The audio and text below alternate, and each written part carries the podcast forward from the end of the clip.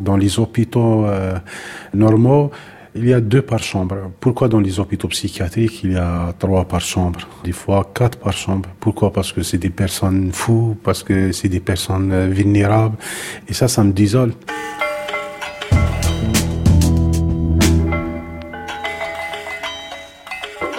Abdel est le papa d'un jeune schizophrène, soigné depuis plus d'un an à l'hôpital psychiatrique Philippe Pinel à Amiens.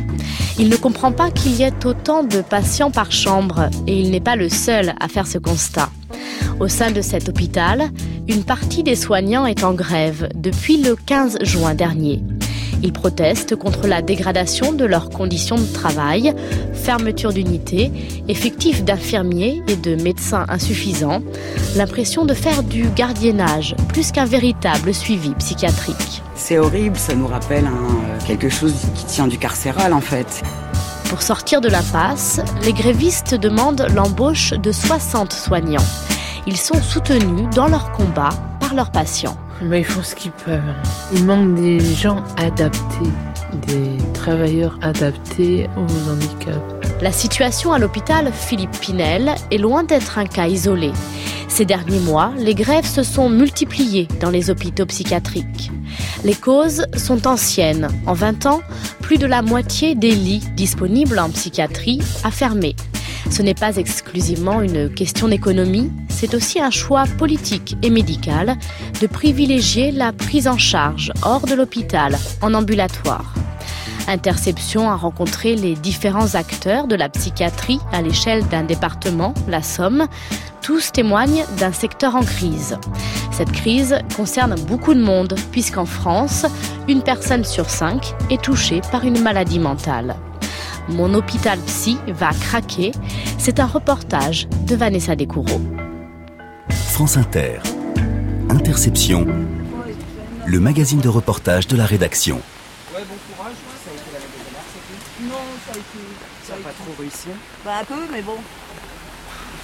On fait avec. Allez, sur ce. Bah, bon courage à toi, Marie. Ouais, et puis bon, on se tient au jus. Ouais, ça roule. Vous êtes bien en forme pour quelqu'un qui vient de finir sa nuit de travail Ah, j'ai l'habitude. Ça fait 18 ans que je suis infirmière, euh, mais je fais des nuits très très régulièrement. Et c'est un rythme qui me convient bien en fait. C'était comment cette nuit? On a eu du boulot. Après, ça a été une nuit correcte. C'est quoi une nuit correcte? Bah, C'est des patients qui vont pas être réveillés par l'angoisse la nuit. C'est des patients qui vont pas être réveillés par des idées suicidaires. Pour quelqu'un de nuit, quand on dit que c'était une bonne nuit, c'est que tous nos patients ont bien dormi, en attendant, c'est pas la nuit qui pose vraiment problème euh, sur l'institution.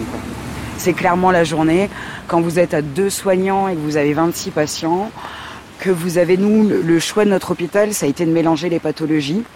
Du coup, ça nous amène à des situations un petit peu folles des fois, hein, euh, où bah, vous avez des chambres de deux lits qui sont transformées en trois lits, et euh, sur ces trois lits, vous allez avoir trois types de pathologies complètement différentes. Dans une même chambre Dans une même chambre. Dans un tout petit espace Dans un tout petit espace. Avec des pathologies plus ou moins lourdes Voilà, c'est ça, c'est ça. Vous allez pouvoir avoir quelqu'un qui va venir chez nous pour un syndrome dépressif ou un burn-out, hein, ce à quoi on est tous, euh, on peut tous être confrontés dans sa vie, qui vont être dans la même chambre qu'un euh, psychotique en phase aiguë, en phase de décompensation, donc un psychotique complètement délirant et halluciné, et avec au troisième lit euh, un petit monsieur qui est en début de démence.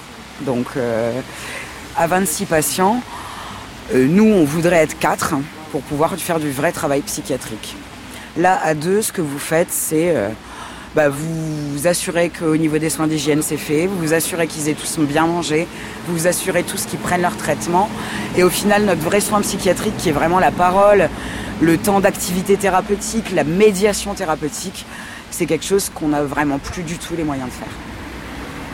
Alors il faut quand même savoir que Philippe Pinel, hein, puisque l'hôpital ici à Amiens porte ce nom, est l'un des pères de la médecine mentale. À la fin du XVIIIe siècle, ce médecin a fait changer l'approche qu'on avait, comme on les appelait à l'époque, des fous. Il en a fait des malades qu'il convenait donc d'écouter et de soigner.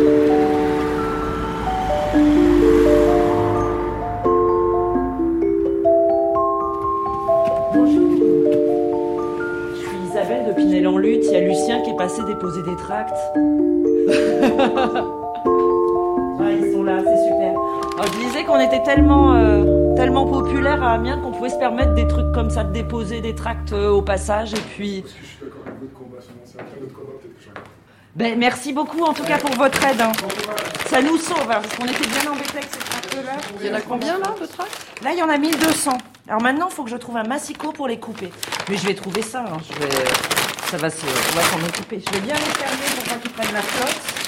Isabelle Masseur ne me dirait pas, mais votre métier est psychologue. hein. Oui, c'est ça. Je, je suis psychologue. Bon, là, je suis, je suis un peu, euh, voilà, entre midi et deux, je suis, je suis plutôt militante euh, ou en tout cas euh, combattante, mais voilà. c'est, pour l'instant, je suis, je suis psychologue. Merci encore. hein. Au revoir, je vais le message. Salut. Au revoir.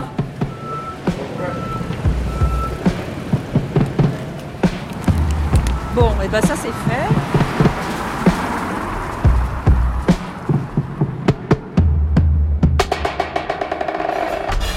Moi, en tant que psychologue, c'est vrai que j'ai pas la même temporalité. Euh, je suis peut-être un peu moins touchée par ce, qui se passe, mais quand j'ai vu mes collègues et les patients souffrir comme ça, il a fallu que j'en fasse quelque chose. Dans votre univers, il n'y a pas que des professionnels de la psychiatrie, il y a aussi des gens autour de vous qui ne travaillent pas du tout dans ce secteur. Comment ils, euh, ils réagissent justement de- devant euh, la cause que vous essayez de défendre? Alors ça, ça a été très impressionnant parce que pour moi, la psychiatrie, c'était quand même quelque chose de tabou. C'est un lieu, l'hôpital psychiatrique, d'ailleurs on le sait, hein, il a été construit euh, à l'écart des villes euh, au 19e euh, parce que il fallait pas que ça contamine presque. hein. Il y avait quelque chose comme ça, une espèce de misère psychique là qui ne concernait pas euh, la cité. Et alors bon, maintenant c'est vrai que la ville a rattrapé euh, l'hôpital puisqu'on a une zone commerciale. Enfin, la ville s'est étendue et l'hôpital est dans la ville, un peu en périphérie, mais dans la ville quand même. Et donc j'avais quand même toujours cette idée que la psychiatrie ça ne concernait que les malades ou que les familles, mais que les personnes concernées. Et en sortant dans la rue, quand on a décidé d'aller tracter, d'aller rencontrer euh, les habitants et de leur faire part de, de- des difficultés de l'hôpital, j'ai été mais vraiment très étonnée de voir euh, à quel point notre combat concernait tout le monde. C'est-à-dire que j'ai rencontré des gens dans la rue qui me disaient, bah écoutez, euh, bon moi j'ai jamais eu affaire à la psychiatrie, hein, mais quand même cet hôpital psychiatrique, il est important dans la cité, il est important dans la ville. Ça pourrait m'arriver demain. Peut-être que demain je peux faire un burn-out. On parle beaucoup du burn-out en ce moment. Donc il y avait des gens qui disaient, moi peut-être qu'un jour j'aurai besoin de vous et je voudrais pas me retrouver dans une chambre à trois lits, euh, dans, dans, dans des services comme ça euh, suroccupés.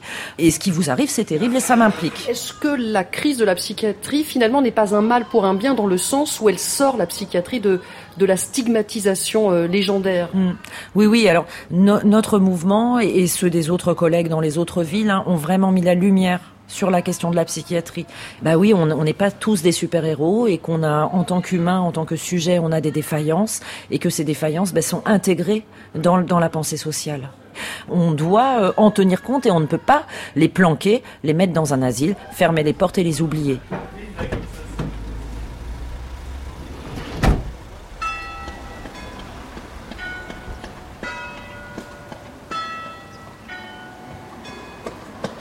Nous sommes à l'intérieur de cet hôpital Philippe Pinel. C'est un immense parc de 34 hectares, euh, entouré de, bâtiments en briquettes rouges.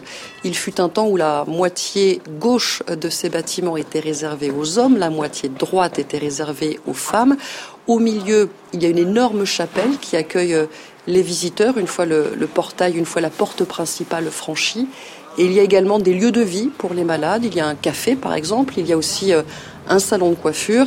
Mais tout ce qui est à l'intérieur de ces murs nous est interdit d'accès. Je passe après. euh, Ah non, on vous retrouve euh, après un peu de repos, après votre nuit de travail. Est-ce que parfois ce sous-effectif chronique, cette suroccupation des chambres, vous conduit à, à peut-être utiliser l'isolement plus que de raison Effectivement, la suroccupation des lits, le manque d'effectifs, euh, tout ce que ça peut générer en termes d'agressivité, en termes d'angoisse pour le patient, nous amène à, oui, plus nous servir de tout ce qui est système de contention ou des chambres d'isolement. C'est-à-dire que quelqu'un qui a besoin d'un lit, par exemple, vous trouvez la chambre d'isolement qui est la seule disponible, ça peut devenir un lit? Malheureusement, oui. Alors que cette personne ne ne nécessiterait nécessite pas... pas, forcément une, une chambre de- d'isolement ou d'observation.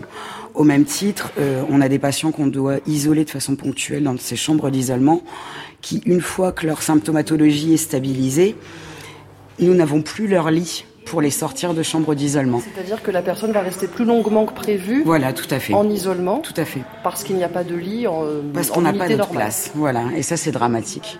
Ça c'est dramatique. Les contentions, les, les, euh, les soins et les mises en isolement doivent être des soins extrêmement ponctuels dans une phase aiguë de la pathologie en fait.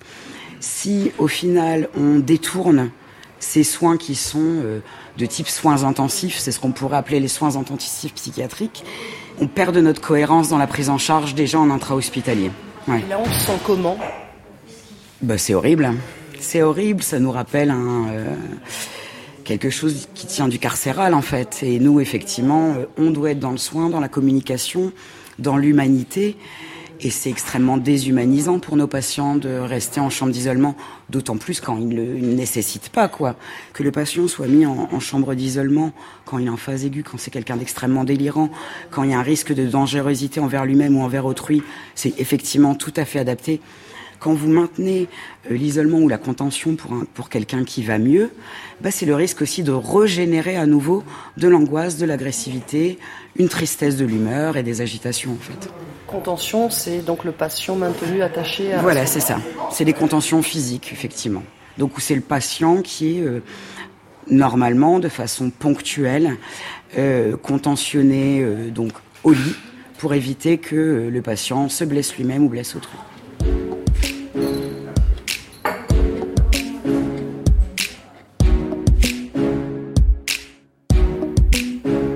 L'hôpital c'est fait pour soigner. Patient, comment vous dire, je suis désolé. Ils ont voulu clairement nous négliger. Et nous, comme des teubés, on disait ok. Mais tous les jours, on pense à lutter. La RSA finit par nous déloger. Mais on n'a rien lâché. On est soignant, on va y arriver. Macron qu'est-ce que vous voulez? La santé n'est pas à brader. Pense à Brigitte elle yo-yoté. J'espère que les infirmiers sont motivés. Macron Buzyn, qu'est-ce que vous voulez? La santé n'est pas à brader. Patient, patient, je suis désolé. Car on n'arrive plus à vous soigner.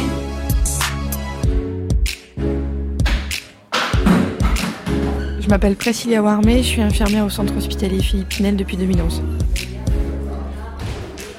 Le sentiment quand on rentre à la maison, après comme je vous le disais, c'est très interpersonnel parce que enfin moi j'ai ce que j'appelle des facteurs protecteurs, j'ai ma famille, j'ai mes enfants qui sont tout petits, qui n'y sont pour rien, qui n'ont pas encore conscience de ce que je fais au quotidien. On est deux à travailler sur l'hôpital, euh, donc on vit les mêmes choses au quotidien. Ça aussi, c'est important parce que l'autre comprend ce qui se passe. Donc, on est obligé un peu d'avoir une, grande séparation euh, entre le moment où on passe la grille et le moment où on est à la maison parce qu'on on essaye de pas tout ramener. Il y a des jours où c'est pas possible, où on arrive, on est très tendu, on est très énervé, on est agacé, on est en colère, on est un peu tout ce que vous voulez, on est aussi très triste. Du coup, bah, il y a des petites tensions aussi à la maison parce qu'il y a moins de patience, on est extrêmement fatigué, on est, on n'a pas envie de faire certaines choses. Et bon, bah voilà, dans la famille, euh, il y a des moments où il faut un petit peu y mettre euh, du sien. Sauf que quand on a déjà tout donné, c'est difficile d'y mettre du sien ailleurs. Il y a une sorte de nuage de souffrance au-dessus de cet hôpital, que ce soit de la part des soignants que des, que des patients, et qui rend l'ambiance euh, assez difficile. Ouais. Moi, je la vois, mais les auditeurs l'entendent, votre émotion dans, dans, votre voix. Mais vous n'avez pas envie de faire autre chose à un moment? J'y ai déjà pensé. Après, moi, je suis rentrée à l'école d'infirmière pour faire de la psychiatrie. Ah, c'était dès le début votre choix? Je suis rentrée à l'école dans le but de faire de la psychiatrie. J'ai eu un moment, oui, envie de faire autre chose. Euh, quand dans ma vie, voilà, les choses ont fait que bah, ça va moins bien, justement. Et, euh, on se dit, bah, pour, à quoi bon? À quoi bon se, tourner le cerveau dans tous les sens parce qu'on n'a pas pu faire ce qu'on avait à faire dans la journée, qu'on n'a pas pu le faire correctement? C'est un choix euh, que j'avais envisagé, mais auquel j'ai vite. Je me suis vite résignée à ne pas, à ne pas le prendre, ce, cette décision, parce que. Parce que je me vois pas faire autre chose. Mais vraiment, c'est quelque chose qui parfois me revient en tête. Et puis finalement, j'en viens à me dire, mais qu'est-ce que je vais faire? De toute façon, qu'est-ce que je peux faire d'autre que ça? J'ai pas de réponse.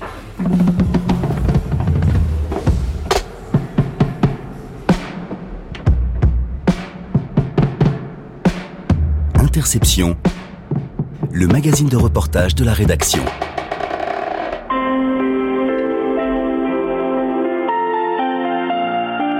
Bonjour et bienvenue au centre hospitalier Philippe Pinel. Nous nous excusons de cette légère attente. Oui, allô, bonsoir. Bonsoir, monsieur. Madame Descoraux. Monsieur Elio Mélis. Oui, tout à fait. Directeur de l'hôpital Philippe Pinel. Du centre hospitalier Philippe Pinel à Amiens, oui. Alors, avant de commencer, euh, techniquement parlant, euh, l'interview, il faut préciser que c'est vous qui avez insisté pour que l'entretien soit réalisé au téléphone, alors qu'il y a quelques jours, j'étais pas très loin de votre bureau. Pour quelle raison, d'abord, pour, euh, pour commencer? Mais il y a quelques jours, j'étais pas là. J'ai vu votre voiture, monsieur, passer. Ah oui, mais ma voiture, c'est pas pour autant que je la guide et je la conduis toujours. Et puis, je souhaitais davantage prendre du temps par rapport à ça. Alors, quelle est la conclusion du temps que vous vous êtes donné, alors? Mais celle de pouvoir échanger avec vous, madame. D'accord.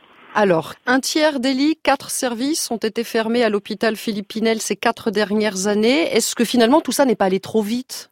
Ce mouvement qui vise à réduire le nombre de lits d'hospitalisation complète au sein des hôpitaux psychiatriques comme au sein d'autres hôpitaux d'ailleurs, afin de développer les prises en charge dans les structures en ville, est un phénomène qui n'est pas nouveau. Il n'est ni nouveau à l'hôpital, ni à l'hôpital Pinel en général. Fermé pour déployer, en résumé, c'est ça la, la philosophie, pour redéployer. L'idée, c'est que nous voulons effectivement bien distinguer le fait qu'un patient, dans sa phase aiguë de sa pathologie, puisse effectivement bénéficier, dans le cadre d'un parcours patient, d'une prise en charge spécifique au sein de l'hôpital. Mais l'idée, c'est que dès lors que son projet de soins est terminé, il puisse être inclus dans la ville et que son alliance thérapeutique puisse être poursuivie hors de l'hôpital. Voilà, c'est l'objet en tout cas de l'accentuation du virage ambulatoire. La survie de l'hôpital passe par une meilleure prise en charge hors de l'hôpital, en résumé, hein, assez succinct. Je ne sais pas si vous parlez de survie de l'hôpital, en tout cas l'hôpital. Le mieux-être de l'hôpital au minimum. En tout cas, son adaptation, puisque l'hôpital c'est une structure vivante, hein, elle est faite d'hommes et de femmes euh, qui répondent justement à des besoins de personnes euh, qui sont souvent dans la détresse et la difficulté, et notamment des patients euh, qui relèvent donc de troubles psychiques. Et la nécessité pour un hôpital, c'est effectivement de s'adapter. C'est d'ailleurs l'expression même du travail du soignant. le soignant, c'est une personne, en tout cas un professionnel, qui s'adapte constamment aux patients. Hein. Mais on est dans cette période-là où la nécessité de nous adapter non pas au plus bas, mais de réfléchir sur comment on peut ensemble trouver euh, des moyens plus structurés est une réalité. Le personnel soignant est soumis à un strict devoir de réserve. Il lui interdit de diffuser des sons ou des vidéos des patients hospitalisés. Peu de voix donc peuvent publiquement témoigner. C'est pourtant ce qu'ont pu faire l'an passé des députés locaux au terme d'une visite âprement négociée. François Ruffin pour la France Insoumise et Barbara Pompili pour la majorité parlementaire. On ne se rend compte que quand on voit rien et surtout pas des tableaux ou euh, des écrits ne remplacent ce qu'on voit. Et donc, euh, quand j'ai, je suis sortie de cet hôpital, je me suis dit, il faut absolument que je témoigne aujourd'hui en faisant des, des économies sur l'hôpital psychiatrique et sur la psychiatrie en général. Ce qui arrive, c'est qu'on ne soigne plus. Parce que pour soigner, il faut des personnes.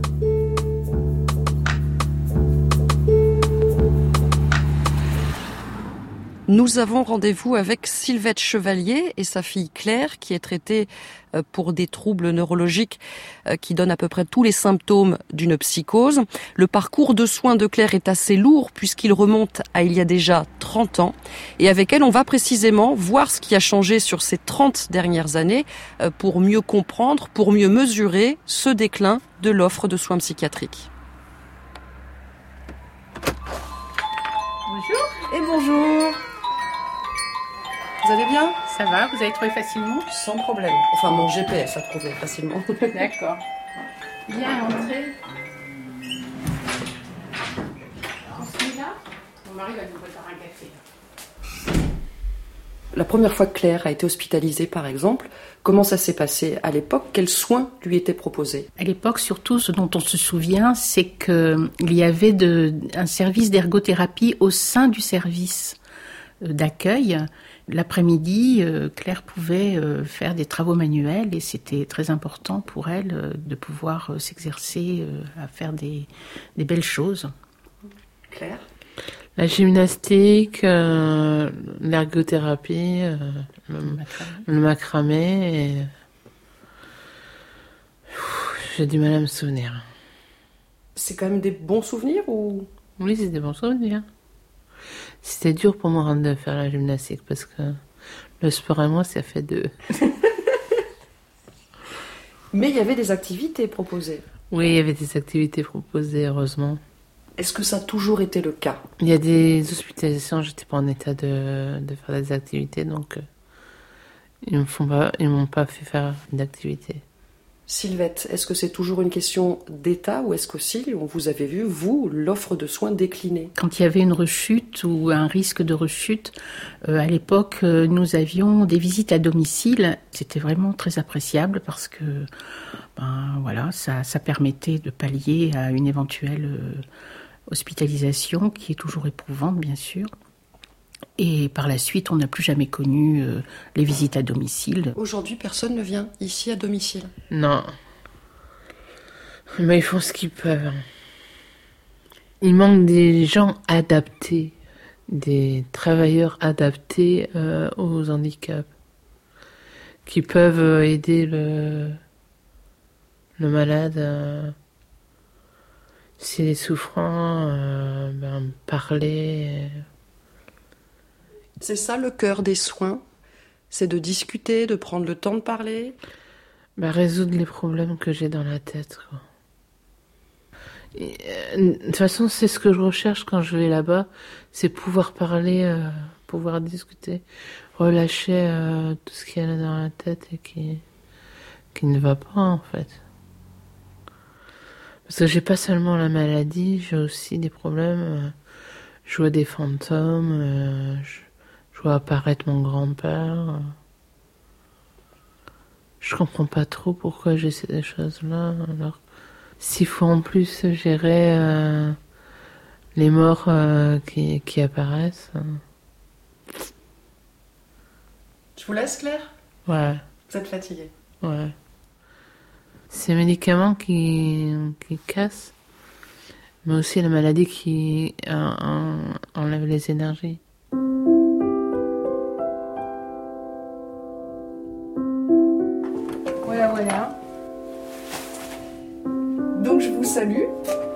Continuation. Merci beaucoup. Et rendez-vous encore cet après-midi, demain Encore demain. Demain. Et après, je retourne à Paris. D'accord. Les hospitalisations ne représentent pas la majorité euh, des soins psychiatriques, ce sont à l'inverse les soins ambulatoires. 2 millions de personnes sont concernées contre 400 000 hospitalisations. Et pour ces soins-là, pour ce suivi-là, les pivots du dispositif, ce sont les CMP, les centres médico-psychologiques. C'est le maillon essentiel dans la chaîne de la psychiatrie. Et nous allons dans le CMP de Péronne, c'est toujours dans la Somme, à l'est d'Amiens.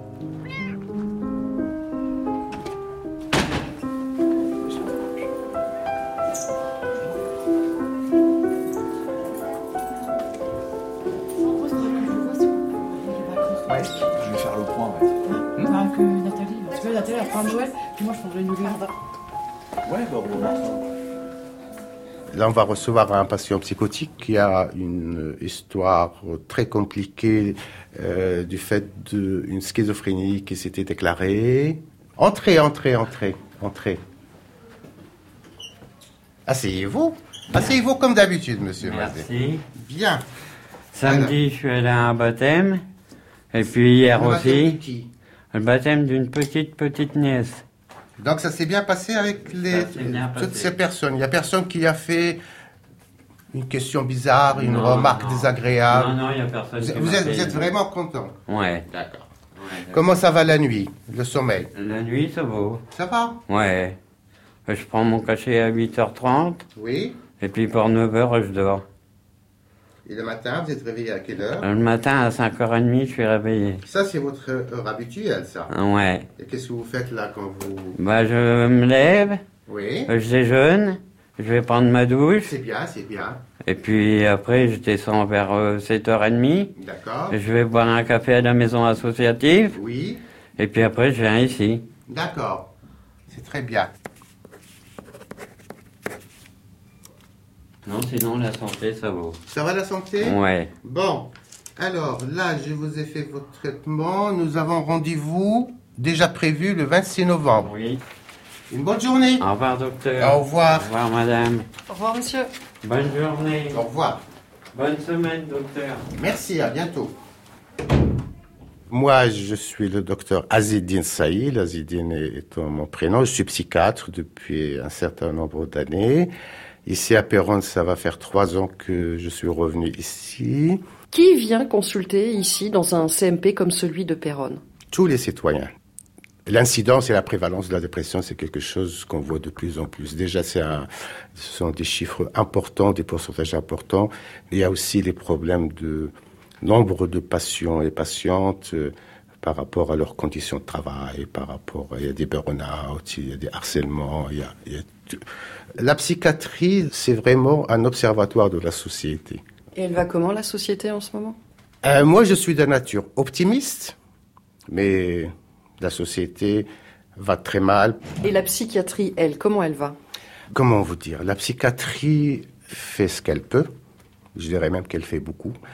Euh, notre Avec peu Euh, C'est exactement ça.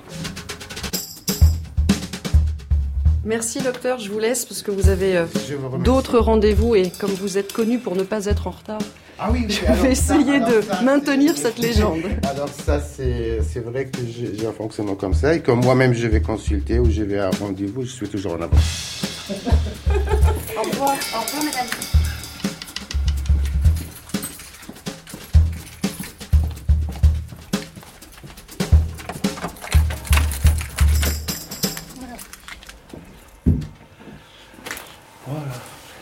Donc je m'appelle Franck Malric, je suis cadre de santé euh, pour le service de psychiatrie, donc euh, je suis aussi cadre de pôle. Bon, ça c'est c'est un titre euh, particulier. Je gère le fonctionnement de l'ensemble des structures du secteur de psychiatrie, qui est un secteur qui comprend euh, 80 000 habitants approximativement. Ici à Péronne, pour avoir un premier rendez-vous, il faut à peu près un mois et demi d'attente, six mois à Amiens. Donc ça veut bien dire effectivement que les CMP euh, sont engorgés ou en voie d'être engorgés, euh, comme c'est le cas ici. Est-ce que c'est pas le cœur du problème? Puisqu'en théorie, ici, on doit diagnostiquer au plus vite. Si, c'est un, enfin, c'est un véritable problème. Après, je pense que c'est aussi un choix de structure. On est à 11 000 consultations par an, quoi, approximativement. Et en fait, ce, ce nombre de consultations qui est quand même euh, très important est le seul moyen pour nous d'éviter l'engorgement de l'hospitalisation temps plein. Et du coup, euh, qui nous permet de pas trop passer à travers par rapport à certaines prises en charge. En même temps, on a une capacité de réponse qui nous permet de dr- dédramatiser assez rapidement les situations et euh, d'avoir vraiment un recours à l'hospitalisation quand euh, ça s'avère nécessaire. Quoi. On l'a compris, hein, il y a beaucoup de poids qui pèse sur les épaules de ces petites structures que sont euh, les CMP. Avec quels moyens humains vous tentez de travailler euh, au mieux au quotidien? Alors ça c'est compliqué parce qu'on est euh, au niveau médical on n'est pas trop mal doté, au niveau paramédical on est très très mal doté. On a euh, actuellement 26 infirmiers pour faire tourner donc un service de 19 lits plus 3 CMP et 3 CATTP. Il vous faudrait combien de postes en plus dans un monde idéal? Alors ça c'est la grande question parce que moi je dirais que 6 à 10 infirmiers serait l'idéal dans le fonctionnement. En plus. En plus. Euh, mes infirmiers vous diront qu'il en faut euh, au moins deux fois plus. Je pense que plus on est nombreux et plus c'est difficile de, de travailler de façon cohérente parce que plus c'est dilué, plus on pense que l'autre va le faire et du coup on le fait pas. Notre dynamique tient aussi du fait qu'on soit très peu nombreux. Franck Malric, ça fait combien d'années que vous travaillez dans ce secteur au niveau de la psychiatrie? Alors moi, ça fait 30 ans que je travaille en psychiatrie. Quand je suis arrivé euh, dans les années donc euh, fin 80, euh, début 90, j'entendais parler de démographie médicale, de problèmes de la démographie de la psychiatrie. euh, et en 30 ans, il s'est pas passé grand-chose, euh, si ce n'est que la catastrophe annoncée arrive tout doucement. On est devenu des plateaux techniques, on est devenu des établissements qui vendent du soin, mais on n'est plus là pour accueillir les gens.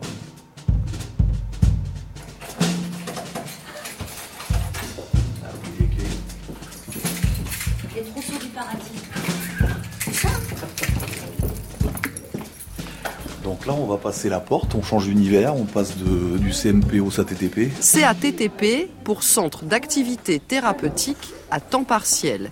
Les soins sont orientés vers des activités du lien social. Donc on arrive dans une structure qui est euh, donc une structure d'accueil. Donc on va rencontrer des gens euh, qui sont là, pas forcément pour faire une activité, mais qui sont venus euh, bah, parce qu'ils sont moins seuls ici et qui peuvent euh, discuter avec des gens. Allons-y.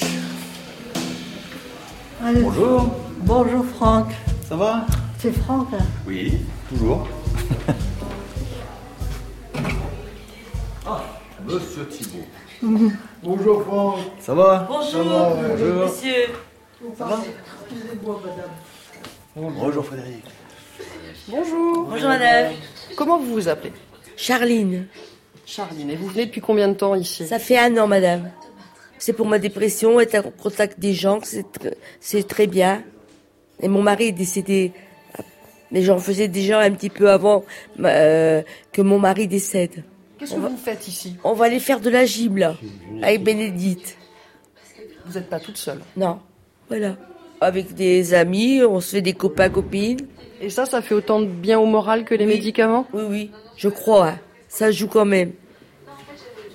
Alors, on se des choses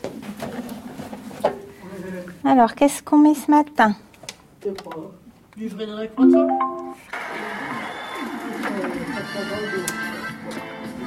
Ça, ça vous convient Ah oui, Ah ouais, ouais, ouais, ouais, ouais. Là, c'est du Frédéric François, ça. Voilà, allez, on va s'échauffer. Vous êtes déchaussés Il y a longtemps, regarde. On t'attend maintenant. Et la dame, elle t'attend aussi. J'ai tout mon temps. Voilà. On est debout Monsieur Thibault, on y va? Allez, on s'échauffe un petit tapis, peu. Alors, Stéphanie, là derrière. On fait aller les bras et les jambes en même temps, sur le côté Voilà. Tu vas vite, vite. Pas trop vite, voilà. Oh, monsieur Thibault, ça vous donne des ailes, là, Frédéric François. Allez-y, Charline, allez, souvenez-vous vos années majorettes. Ah oui. Interception, Ça va l'équilibre Ça va, Christophe le magazine de la rédaction. On retourne au standard. Je salue Mathieu. France Inter, le 14 septembre dernier, Agnès Buzyn, ministre de la Santé, invitée de la matinale. Je suis psychologue clinicien au centre hospitalier Philippe Pinel à Amiens. Depuis 80 jours, je vois mes collègues tenir un collectif de défense par l'hôpital. Ils dorment et ils vivent jour et nuit devant l'hôpital. Ils demandent à la ministre et à l'ARS des moyens supplémentaires et rien n'est fait depuis euh, 80 jours. Merci Mathieu pour euh, cette intervention. Agnès Buzyn vous répond. Bonjour monsieur, je sens votre émotion dans la Mm. voix et vous, je comprends parce que la psychiatrie française euh, traverse une grosse crise. Elle est, euh, elle a des causes multiples. D'abord un, manque d'investissement dans la psychiatrie depuis des dizaines d'années, c'est le parent pauvre de la médecine. Euh, une démographie médicale en baisse, donc il n'y a plus, assez de médecins psychiatres et donc recruter. Nous sommes juste devant l'entrée euh, de cet hôpital Philippe Pinel ici à Amiens avec euh, le docteur Mehmet Matsar, un ancien de Pinel. On vous donne rendez-vous ici, mais vous ne travaillez plus ici depuis le début du mois d'octobre. Pour quelle raison? Alors, c'est euh, principalement en lien avec euh, les conditions de travail qui euh, se sont dégradées en fait depuis que j'ai pris un poste à l'hôpital Philippe Pinel en tant que praticien hospitalier il y a trois ans.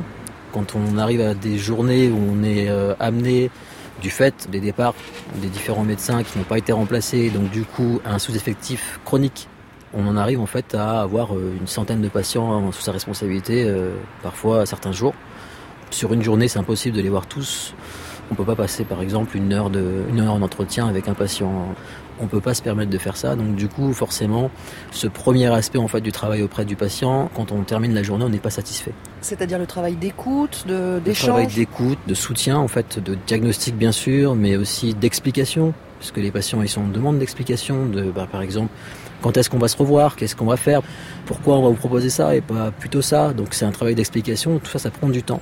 Et à la question quand est-ce qu'on va se revoir? Qu'est-ce que Alors, vous disiez euh, sur vos derniers mois ici? Alors, c'est une question en fait euh, à laquelle il est difficile de répondre, mais on essaye de proposer en fait une, une date en disant aux patients, bah, on, va- on se revoit euh, après-demain ou dans trois jours, et on essaie de s'y tenir.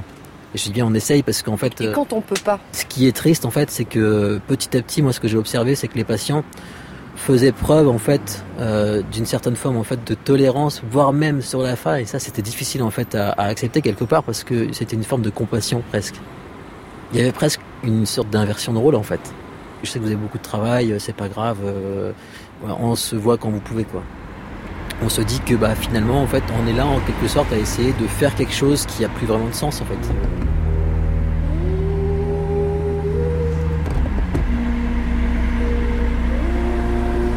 Au total, 80% des postes de psychiatres sont vacants ici à l'hôpital Pinel. Ces trois dernières années, 16 médecins ont fait le choix de partir.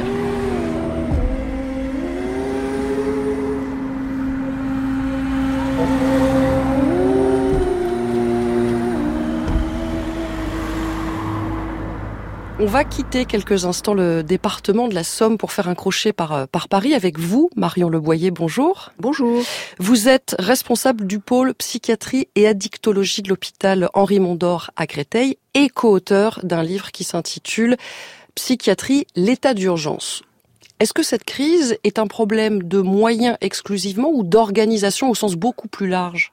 C'est une crise de moyens, mais pas que. Et c'est pas parce qu'on rajoute des moyens sans repenser l'organisation des systèmes que, d'un coup de baguette magique, la crise que traverse la psychiatrie aujourd'hui va s'arranger. On a réellement besoin qu'un système de santé qui a été conçu autour des années 60, autour de l'idée de la psychiatrie de secteur, qui devait faciliter l'accès aux soins euh, du, du plus grand nombre, est en crise parce qu'elle n'a pas été repensée à l'aune de l'ensemble des innovations qui sont aujourd'hui euh, possibles et qui devraient être offertes à l'ensemble des usagers.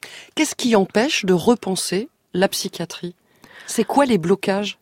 Alors, je pense qu'aujourd'hui, il n'y a pas de, de, volonté politique de repenser le système. Il y a 15 ans, on ne se souvient plus qu'il y a eu une action politique extrêmement forte menée par le président de la République de l'époque, qui était Jacques Chirac, pour repenser l'organisation de la prise en charge du cancer et pour créer l'Institut du cancer, qui a eu des missions extrêmement importantes au niveau du soin, pour homogénéiser les référentiels de santé, pour construire des parcours de soins, pour soutenir l'innovation et la recherche, et pour permettre que ces innovations soient accessibles au plus grand nombre. Et aujourd'hui, le résultat sur le plan du cancer est formidable, puisqu'on sait qu'on guérit deux cancers sur trois. Donc ce que nous demandons dans ce livre, c'est effectivement que le politique s'empare de ce sujet, qu'il y ait une mission interministérielle, qu'il y ait une structure, qu'il s'agisse d'une agence ou d'un institut, comme il y en a dans tous les pays, qui soit là pour repenser l'organisation des soins, pour réduire les inégalités territoriales et puis pour soutenir l'innovation et la recherche. Parce que dans ce pays, on ne soutient pas suffisamment la recherche en psychiatrie, on ne donne pas de moyens à l'innovation à la recherche en psychiatrie. Je, je rappellerai que la psychiatrie ne reçoit que 2% du budget de la recherche biomédicale.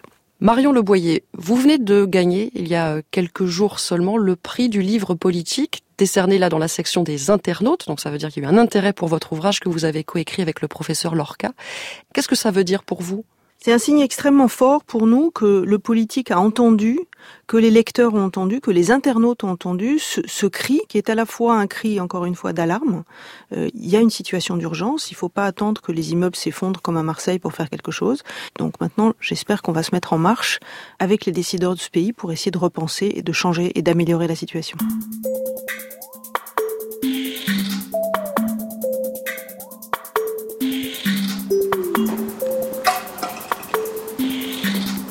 Sommes devant les locaux de l'UNAFAM, c'est l'association de familles des malades. Euh, c'est un local euh, assez difficile d'accès ici dans cet immense parc et on va rencontrer les gens de cette association.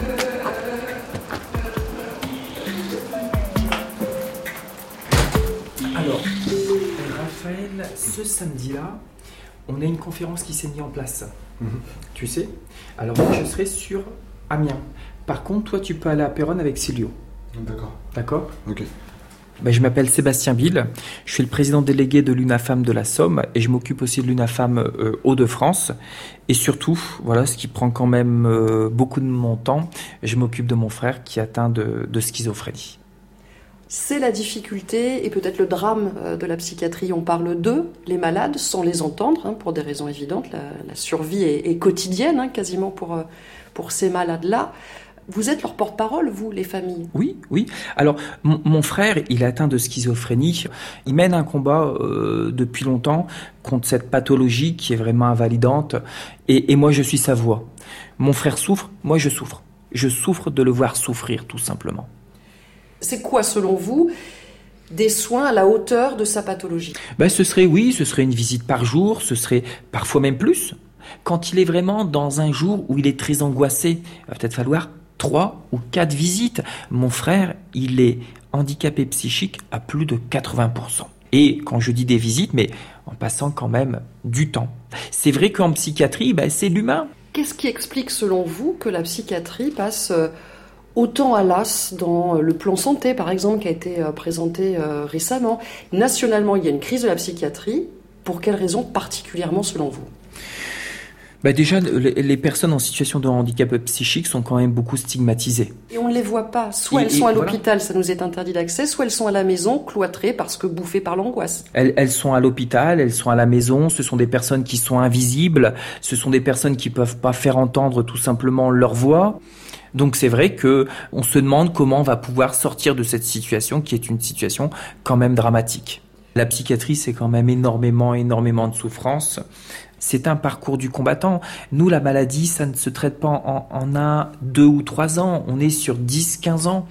Pour amener mon frère, pour qu'aujourd'hui, il ait un semblant de vie, on va dire ça, parce que je suis pas sûr que ce, voilà, mais ça a mis quoi 12, 13 ans? C'est-à-dire qu'on est sur des périodes très, très longues. Donc il faut que les familles, elles tiennent.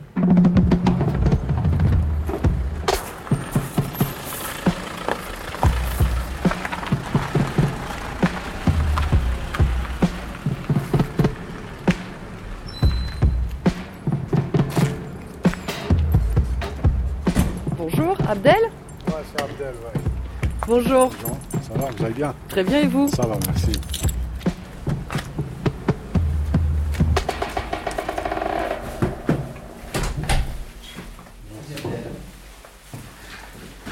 Tu vas bien Oui, ça va, ça, va, ça va, merci. Bon.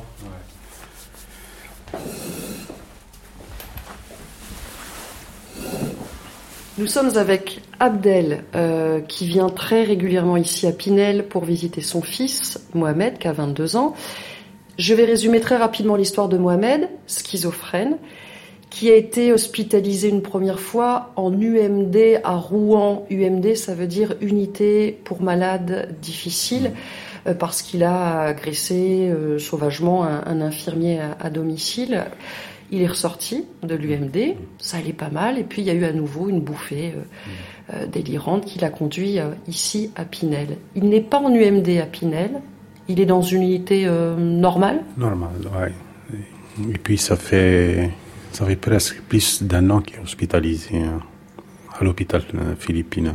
Il m'explique des fois qu'ils sont par exemple à trois par chambre et tout. Je trouve ça désolant. Par exemple, dans les hôpitaux normaux, il y a deux par chambre. Pourquoi dans les hôpitaux psychiatriques, il y a trois par chambre et des fois quatre par chambre Pourquoi? Parce que c'est des personnes fous, parce que c'est des personnes euh, vulnérables.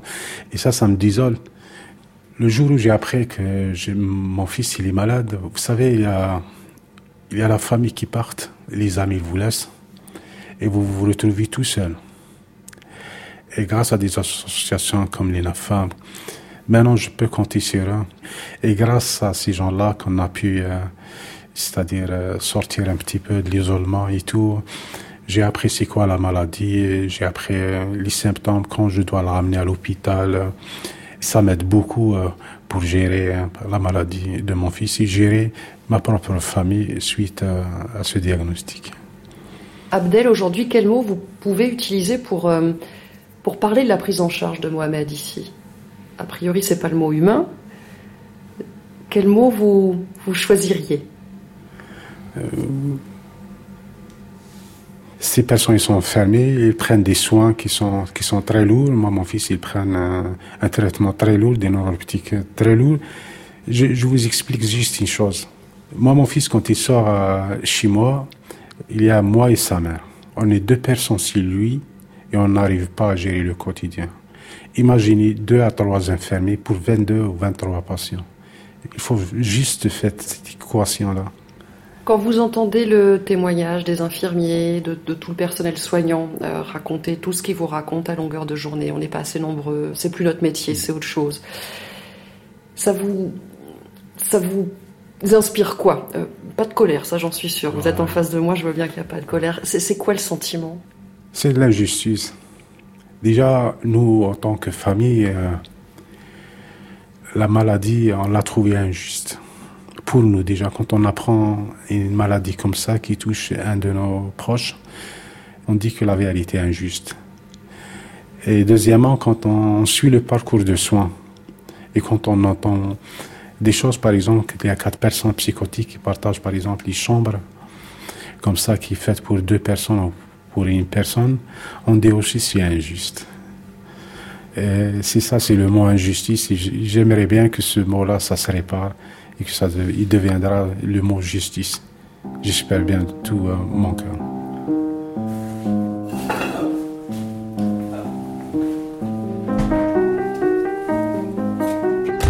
L'avenir de la psychiatrie concerne potentiellement toutes les familles. Les troubles psychiatriques sont la première cause d'invalidité et la deuxième cause d'arrêt de travail en France. Mon hôpital psy va craquer, c'était un reportage de Vanessa Descoureaux. Merci encore Abdel. Réalisation Violaine Ballet, assistée d'Élise Amchin. Mixage Vincent Godard. Une émission à retrouver sur le site franceinter.fr. À la semaine prochaine.